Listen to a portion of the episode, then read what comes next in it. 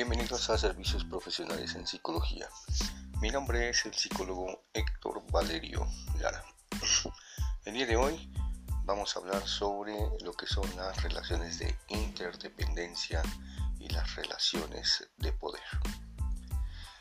Qué gran controversia porque en cierta medida todas las relaciones interpersonales eh, deberían generarse siempre en el sentido de lo que son la interdependencia. Es importante saber que este tipo de relaciones juegan un papel importante en la vida de la mayoría de las personas porque deben de tener un significado eh, especial con el cual se puede fecundar eh, cooperación, colaboración, unión eh, y también al mismo tiempo debe generar efectos positivos porque las decisiones que se toman ya sea eh, que si los vas trabajando en familia eh, con tu pareja con tus hijos resulta que puedes tener resultados muy esperanzadores. Más cuando por ejemplo hay una comunicación que permite tener digamos, la información precisa y al mismo tiempo se realizan pláticas y una comunicación retroalimentadora. Es decir, eh, permite analizar eh, la posición o digamos las situaciones que se están viviendo, eh, se van corrigiendo, se habla de lo que se está haciendo mal y al mismo tiempo permite que los integrantes de la familia los vaya nuevamente reubicando.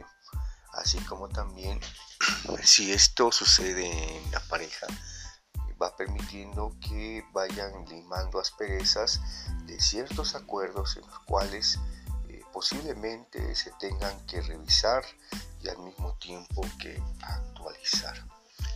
Entonces, estas relaciones son las que la mayoría de las personas deben de trabajar de manera constante, frecuente, para revisar principalmente cómo es que las personas se desenvuelven y al mismo tiempo establecen una comunicación efectiva. Por el contrario, en la contraparte vamos a tener las relaciones de poder. Cuando esta comunicación no es efectiva, y al mismo tiempo eh, se busca el conflicto por cualquier tipo de índole, bueno, pues las personas empiezan a eh, pues tomar partida por el control de una relación interpersonal y al mismo tiempo mm, busca e intenta someter a la otra persona. Ese tipo de relaciones eh, bueno, se van caracterizando por la manipulación, ya sea en la propia relación de pareja o también cuando existen, en este caso, los hijos. Y al mismo tiempo, eh, uno de los progenitores busca a toda costa manipular a los hijos mediante la comunicación y poner en evidencia a la otra persona. ¿Cómo lo puede hacer? Pues mediante la descalificación, ya sea por su forma de actuar o eh, levantando falsos testimonios, o también puede ser eh, fecundando intrigas sobre la forma en que se comporta esa persona. Es decir, la busca una descalificar. Así como también, en cierta manera, cuando se encuentran frente a frente, o cualquier tipo de circunstancia eh, busca la ignorancia de la otra persona, así como también la indiferencia, debido principalmente por esos conflictos que se están generando. Esta forma es una táctica con la cual las personas piensan que con ese tipo de actitudes eh, tienen el control pero lo que no saben es que con estas actitudes en ocasiones se sienten débiles psicológicamente. También al mismo tiempo no tienen la capacidad de resolver los conflictos de manera congruente como personas adultas con un perfil psicológico que les permita tener una coherencia en su forma de proceder, en su forma de actuar, en su forma de solucionar cualquier tipo de situación que se va presentando.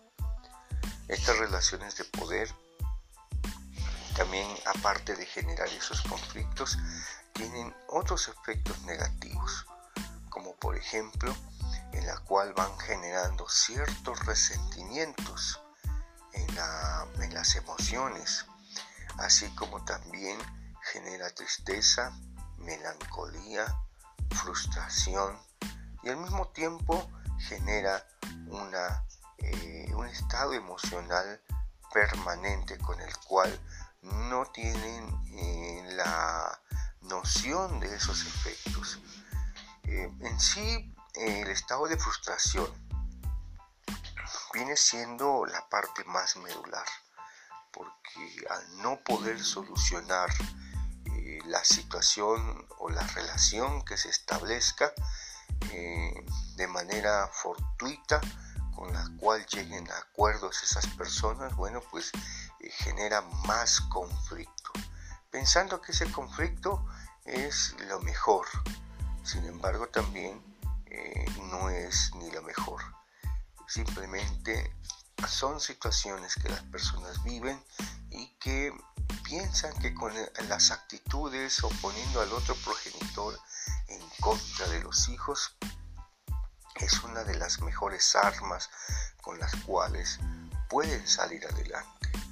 Sin embargo, es una de las formas eh, más eh, pobres que estas personas tienen, porque también no se dan cuenta del daño que en ocasiones le provocan a sus hijos. Al mismo tiempo generan también una doble posición o también se encargan de poner en una posición difícil quizás a veces a los hijos mayores, más cuando son varios hermanos o en su caso eh, tratan a través de, de los hijos establecer toda la comunicación que pueda fluir. Este tipo de comunicación es inverosímil, es imperfecta y también es errónea, porque las personas adultas eh, deben de tener el control y al mismo tiempo conductas asertivas que les permitan solucionar de una u otra manera la forma en que conducen los conflictos.